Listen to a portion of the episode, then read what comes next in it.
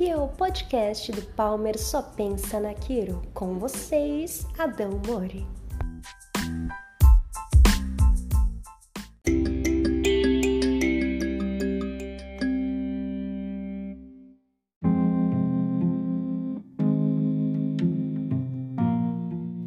Olá, você que me ouve, tudo bem? Sou Adão Mori e vamos começar esse podcast com uma história que eu trago do fundo do meu coração. Há um tempo atrás, um rapaz aí de 50 anos começou a frequentar a quiropraxia porque sentia muita dor lombar. Os exames acusaram é, protrusão discal L4, L5 e começamos a trabalhar. Pouco tempo depois ele já se sentia bem, as dores já do ciático já desapareceu, sentia um pouquinho ali, uma dorzinha chata, um incômodo, mas bem diferente do que ele estava sentindo há um tempo atrás. Ele ficou muito maravilhado com a quiropraxia, abraçou assim de corpo e alma a filosofia da quiropraxia e não teve dúvida. Trouxe a sua mãe, uma senhorinha simpática de 80 anos, para começar a fazer quiropraxia. Uma senhora já com a torácica hipercifótica, com gota, algumas artroses ali, mas começamos a trabalhar bem. Como eu já tinha dito em alguns áudios atrás, eu sou muito fã de upper cervical, eu gosto muito de manipular a cervical alta e sempre ajustando a primeira cervical dessa senhorinha. Foi muito tranquilo ficar ajustando, estralava, ela se sentia muito bem e assim a gente foi levando a quiropraxia. Só que um dia essa senhora, ela escorregou na casa dela, tropeçou no tapete da sala e caiu e quebrou a cabeça do úmero, né? O ombro dela ali, né? Por isso ela ficou um tempo aí, né, de molho em casa, né? Ficou algum tempo sem quiropraxia. Eu falo algum tempo sem quiropraxia porque já fazia duas semanas que o filho veio sozinho, né? Normalmente ele vinha junto com a mãe, mas devido à queda, à fratura e tudo mais, ele começou a vir sozinho. E na segunda sessão que ele veio sozinho, ele perguntou se não teria como deixar ela vir, ganhar pelo menos o ajuste na cervical porque ela estava sentindo necessidade de ajuste. Ela disse que ela está sentindo falta do ajuste. Conversamos, pedi para ela vir, olhei, analisei e continuamos fazendo quiropraxia nela, só na cervical. O que eu quero dizer com isso? Percebam que o corpo dela teve a necessidade de pedir quiropraxia. Então, ela entendeu os princípios da quiropraxia. O corpo dela mostrou que se adaptou muito bem aos estímulos de quiropraxia. Com isso, ela sentiu a necessidade. É bem aquilo que eu faço, eu falo para meus pacientes. Quando o seu corpo dói e você toma remédio, você está calando o seu corpo. Por quê? O corpo está querendo te avisar de algo o corpo está querendo te mostrar algo e você está calando. E isso não é legal. Então escute seu corpo. Ele fala, ele mostra, ele dá muitos sinais. E quando você entende que a quiropraxia é algo que você tem que fazer com uma certa frequência para você adaptar, ou melhor, você né, mudar a adaptação que sua coluna criou ao longo do tempo, isso é maravilhoso porque você sabe que você está no caminho certo. Eu sempre falo que um atleta não chega ao nível profissional da noite para o dia. Ele tem que treinar muito por muito tempo e mesmo depois ele tem que continuar treinando. Ele não pode parar de treinar. E a quiropraxia é a mesma coisa a gente está lapidando, a gente está triando um caminho de bem-estar aí. E não vai vir de repente, porque tudo que aconteceu no seu corpo levou tempo para ser criado. Eu sempre falo que não tem apenas um vilão para criar incômodos, dores, má posicionamento e tudo mais. São um conjunto de fatores. Lógico que tem algumas coisas que tem porcentagem a mais, outras porcentagem a menos, mas são conjuntos de fatores que traz tudo isso. Então, lembre-se, a natureza não quer nada para melhorar, não precisa de nada para melhorar. A natureza apenas não quer interferência. É isso que a quiropraxia faz. Ela tira a sua interferência, tira as interferências do seu corpo. Então, escute seu corpo.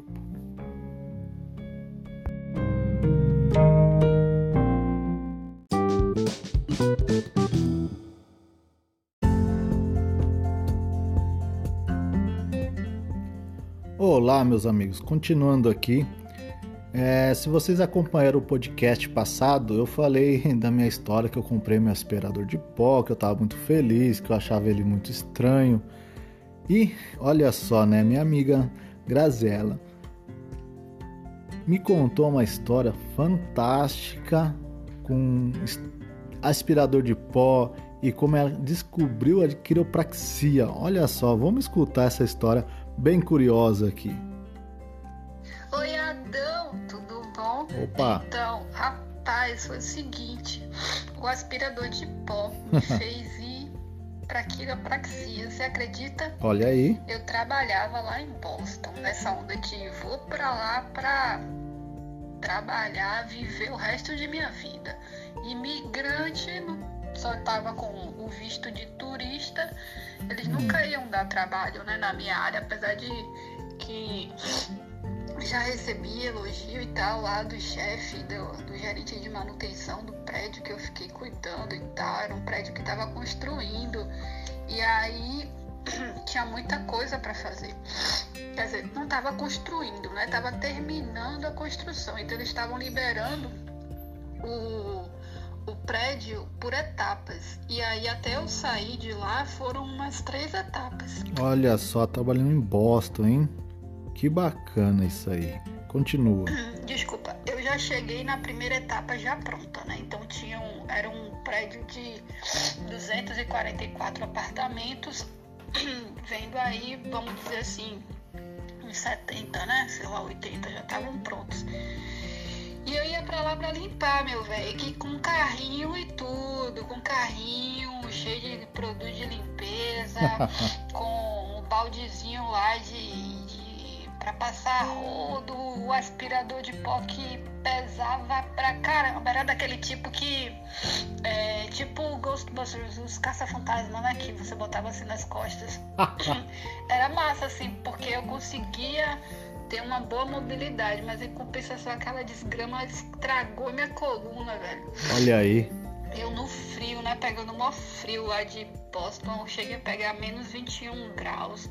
Um dia lá que tava é, para ter uma tipo uma tempestade de neve. Imagine, a gente passou três dias com água congelada dentro de casa. Não subia água para o primeiro andar de forma nenhuma. A gente tinha que ir para o andar de baixo para tomar banho. Ou seja, uma loucura.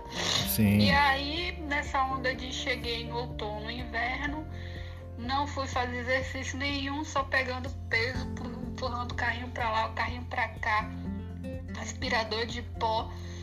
E aí, meu filho, chegou o dia que eu tive um espasmo muscular. Ei. Começou num sábado, eu já sentia um tempo e achava que era, sei lá, normal. Quando chegou num sábado, um certo sábado, deu uma pontada assim, né? Aqui perto dos quadris, do quadril esquerda. Eu falei, ah, não vai dar nada não. Vixe. Aí chegou o domingo, hum. a mesma coisa. Só que aí quando eu fui dormir, de domingo para segunda, né, para ir trabalhar de manhã, quem é que me aparece? O tal do espasmo muscular piora, que eu vou no vaso para fazer xixi. Eu quase não consigo sentar. E pior ainda foi para levantar, cara, doía muito, muito, muito, muito. Era madrugada, não tinha como avisar o chefe ainda, né? Eu tinha que estar lá às 7 horas. O que, que eu fiz? Eu vou lá. Sim. Aviso, passo a chave pra guria, né? Porque tinha outra pessoa lá comigo, que eu supervisionava ela. Largo ela lá, mando a mensagem e vou pro hospital. É, responsabilidade, né? Sempre avisar que você não vai, né? Isso é bacana. Bom, isso A foi minha bom. sorte, cara, quando eu cheguei, eu tava no, no trem, no, no metrô, indo pra lá. Eu pegava um ônibus pra ir até a estação da minha casa, né? Da minha casa até a estação. Um metrô, depois chegava no, em downtown, Boston, pegava mais um metrô pra ir até o meu trabalho, mais uns cinco minutinhos de andada. Isso todo dia, todo dia. Hum, Aí quando eu chego lá, cara, quando eu tô no trem, dizer, não cheguei não. Quando eu tô no trem, a desgrama da menina me manda mensagem dizendo que não vai nossa. pra lá. Ai, que desgrama. E eu ficava com a chave, né? Não largava lá não, porque eu tinha medo de, sei lá, alguém abrir no momento que eu não tivesse pegar alguma coisa e a chave. Eu tinha acesso a todos os apartamentos, todos, todos, todos. A chave ela era uma chave digital, muito irada, cara. É uma Hum. chave que eles liberavam para as pessoas a partir do sistema. E como eu tinha que levar a guria lá para limpar as coisas, eu tinha que limpar por pedido dele, alguma coisa assim, ou, ou enfim. Aí ele me liberou todos, todas as portas. Sim, sim. Era a responsabilidade da Zoa, mas assim, pô, a confiança danada, né? E tal, mas eu guardava que nem, tipo, sei lá, cartão de crédito, entendeu? Cartão da conta do banco. E aí eu fui pra lá, consegui, porque assim, eu chegava às sete, mas ele só passava a chegar às vezes o meu gerente lá de manutenção. Chegava no mesmo horário, mas muitas vezes só chegava a partir das nove, né? Eu chegava antes porque eu tinha que limpar o escritório. Aí fiz o que eu podia fazer até o horário que eu conseguia. Aí passei uma mensagem lá pro povo da empresa, ó, tá, tô tendo espasmo muscular, que nem sabia o que que era, né? Fiz, não tô conseguindo mexer, não. Nossa. Se eu, eu não consigo sentar. Se eu sentar, eu não levanto. Tem que ir no hospital. Daí quando eu cheguei lá no hospital em Boston, travada, eu só, só falava pra moça isso em inglês, né? Claro, super chique. Meu inglês super melhorou lá. Aí cheguei pra recepcionista e falei, moça, eu não consigo, mesma história, não consigo sentar. Se eu sentar aqui, eu não vou conseguir levantar, eu tô com muita dor. Ela já me levou direto pro quarto. Imagina você falando, né? Tô com dor nos quadris aqui, né? Em inglês, né? Ela já me levou direto pro quarto, velho. E aí? E aí, quando chegou lá, veio a primeira médica, eram dois médicos, né? Um pra me aceitar lá e outro depois pra me dar alta. Aí ela chegou, aí ela falou, ó, fica calma aí que vai dar tudo certo. Eu sei o que você tá passando. Eu quebrei minha coluna. Eita! Me desgrama, eu, eu não tô sentindo nada, não. Não tô sentindo era nada junto do que ela deve ter passado. Eu Nossa. quebrei minha coluna e tô aqui hoje, não sei o que, não sei o que. Mas aí, pá, foi um monte de coisa. Remédio, um remédio tão forte, tão forte, velho. Que começou a cair os cabelinhos aqui uns dias. Depois eu vi os cabelinhos do cabelo da minha cabeça aqui. Da franjinha que todo mundo tem, sabe? Ah, Careca, quando eu passei assim, a minha filha tá zorra, tô ficando calva. velho. eita! Mas não, foi um remédio que foi forte pra caramba. Dormi lá, e aí ela falou, "Du- tá dormindo, então tá ótimo. Aí cheguei pro médico e falei, cara, o que é que eu preciso fazer pra que isso não aconteça de novo? Aí ele me deu uma fórmula mágica. Eu lembrei da minha infância que meu pai, né, fazia, mandava a gente sentar no chão, deitar no chão lá e começar a estalar as costas, a estralo, né? Olha aí! Aí ele quiropraxista. Eu, mas eu sei o que é isso, cara. Muito foda. Aí eu fiz o que, rapaz? Ele é um quiropraxista. Aí eu, da teimosia, né, saí de lá com todas as instruções em escrito, cara, assim, impresso, papel impresso. Só não levei remédio de graça porque eu não tava com meu passaporte original, eu tava com uma cópia e aí eles não davam. Mas se eu tivesse com meu passaporte original, eu nem pensei nisso na hora de comprar, não imagine. E aí eu saí com tudo, tudo escritinho assim, bonitinho, nada de letra feia, sabe? Aí cheguei em casa, cheguei em casa não, na primeira, cheguei perto de casa, né? A primeira farmácia assim perto, fui, levei lá, tudo, comprei. tomei os remédios como recomendado e não procurei o quiropraxista. Olha, olha aí. lá, lá nos Estados Unidos, pelo menos, né, eu fiquei com medo, porque eu fiquei com medo de falar ou não saber falar ou entender errado alguma coisa. E, não sei, medo idiota de, de quem não conhece, não tem a, a, o inglês como língua materna, né? Não, não é bem isso, né? Até aqui no Brasil o pessoal fica com medo da quiropraxia às vezes, vê os vídeos com estalos aí no pescoço, a, a associa com dor, algumas coisas, eu, eu sei que tem gente que tem medo, né? Mas depois que conhece, sabe que não é bem assim. Mas assim, eu cheguei em São Paulo. Isso acho deve ter. Eu saí de Boston em abril. Acho que isso aconteceu em janeiro, fevereiro, por aí, uma coisinha assim. Mas foi punk, cara. Mas um médico do hospital que me deu alta, me avaliou, disse procura o quiropraxista. Aí eu depois saí de lá dos Estados Unidos, fui para São Paulo com a dor retada. Eu só conseguia andar assim meia hora e já começava a sentir dor. E eu fiz, meu Deus, que não estava entendendo, né? E já tinha esquecido que o médico tinha mandado procurar o quiropraxista. Senão é procurar lá mesmo em São Paulo. Aí fui procurar outras alternativas. Ah, vou fazer natação. Não fiz natação porque era um fio da desgrama lá em São Paulo, não aguentava. E aí fui para musculação. Expliquei tudo o que tinha acontecido lá pro professor, ele passou as paradas lá e não adiantou nada. Aí vim para Salvador. Quando eu vim para Salvador, foi que eu acho que relaxei assim na casa de minha família. Aí a parada começou a apertar de novo. Incômodo. E aí eu fui no quiropraxista. Não era um quiropraxista de faculdade, graduado, né? Mas ele deu uma ajuda retada. E é a primeira coisa que ele me falou, eu gostei muito do que ele falou. Ele disse o seguinte: você está acima do. Você não é que eu estava acima do peso, né? Mas você está com um peso assim que tá um pouco elevado. Sua. Ele falava um nome lá que eu não lembro direito, mas ele se referia à minha barriga. isso está fazendo com que sua postura é, se desalinhe, vamos dizer assim, né, leigamente falando.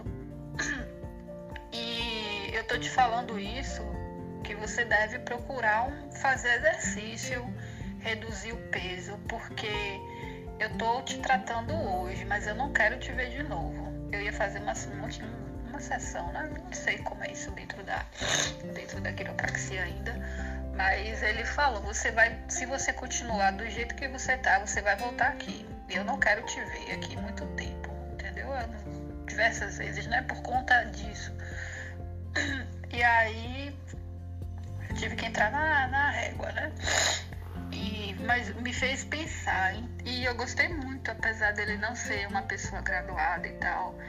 Teve algumas coisas, por exemplo, ele não me pediu exame nenhum, não lembro de ter pedido e isso foi uma coisa que depois, quando eu tive é, consulta com a Natália, a doutora Natália, eu, ela me pediu e isso marcou muito. Eu falei, nossa, ela tá pedindo exame, exame de coluna, se tiver algum e tal, essas coisas todas assim. Mas isso que ele falou de eu, de eu não quero você aqui pelos mesmos motivos, sabe? Foi bem, bem legal da parte dele instruir, né? Não fazer da pessoa, ah, vou ajustar aqui, ajustar ali, não e tal. E depois e manter a pessoa o tempo todo. Claro que existe, eu não sei, né? Mas assim, eu como leiga, o que é que eu entendo?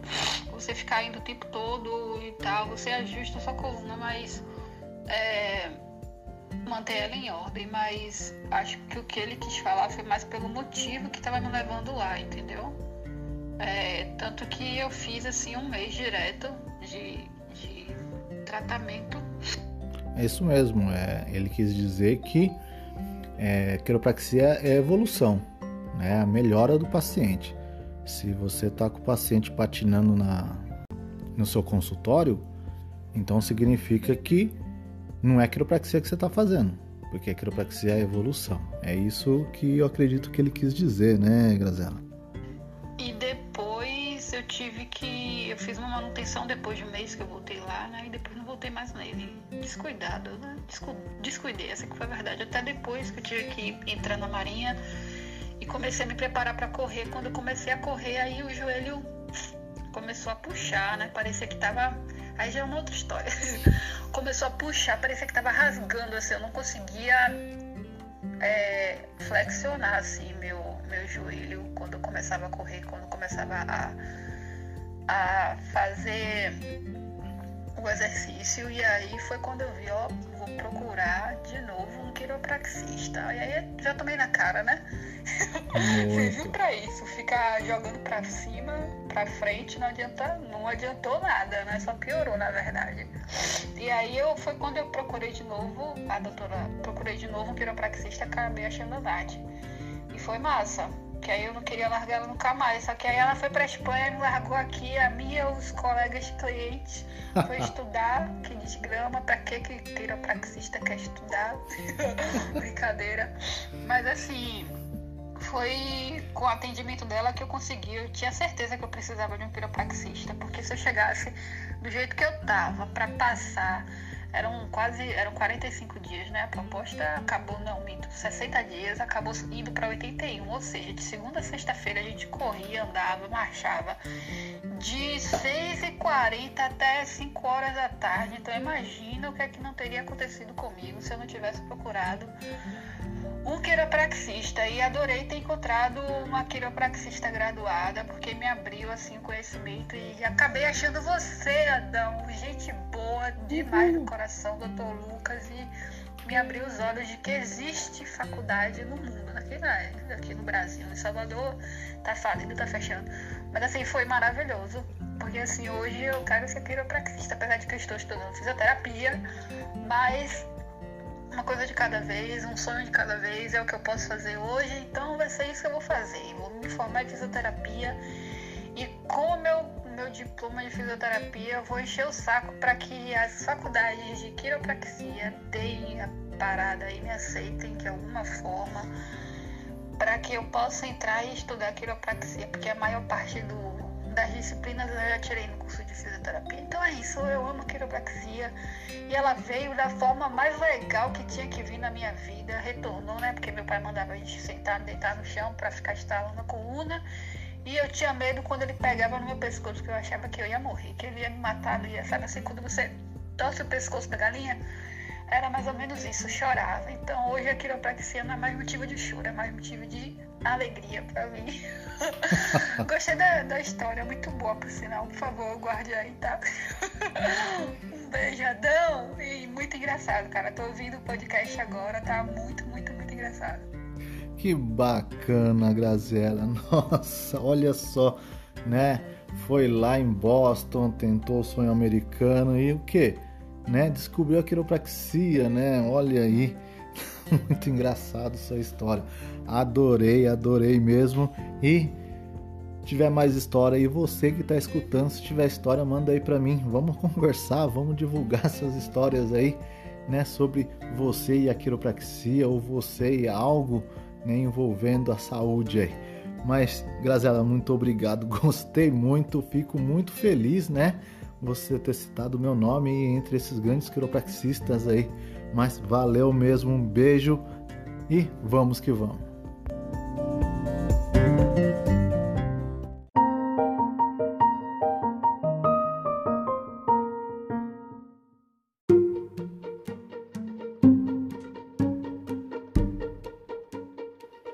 E para finalizar esse podcast aqui, eu quero dividir aqui uma história que eu ouvi aqui um, um tanto quanto estranha, inusitada. Tentaram dar o golpe num hot dog gourmet aqui, né? A história basicamente é o seguinte: o casal final de semana pediu um hot dog gourmet.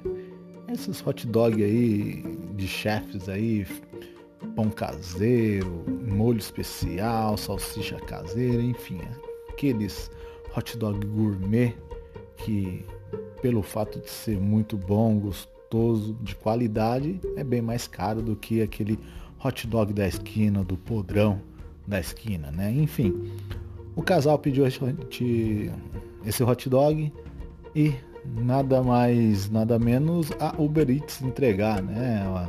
Passou lá, Uber Eats pegou e foi entregar.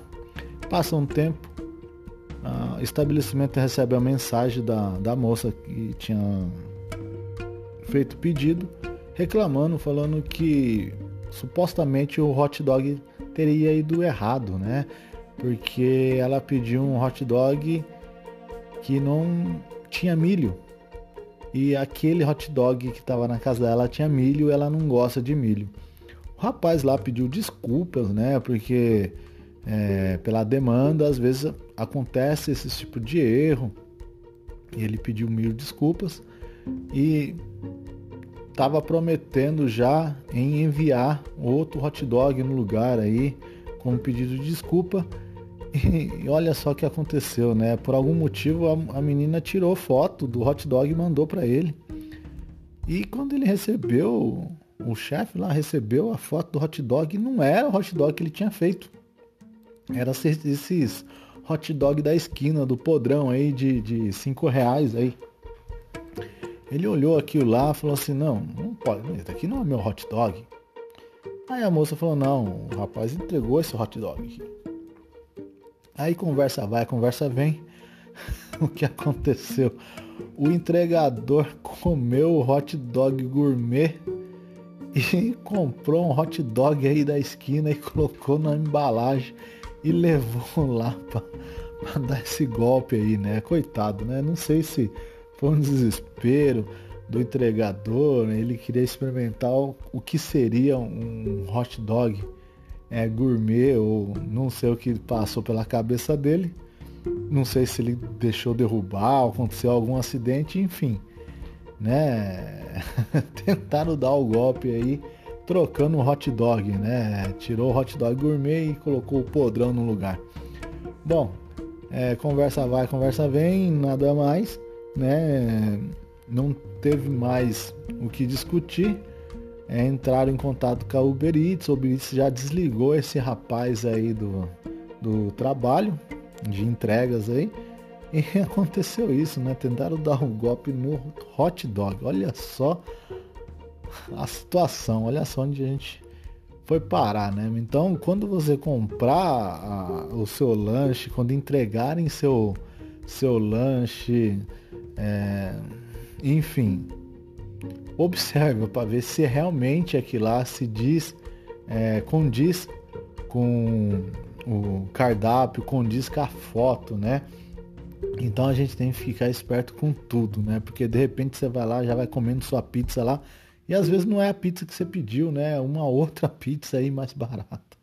Então, galera, tamo, Tomem cuidado aí na hora de fazer os pedidos.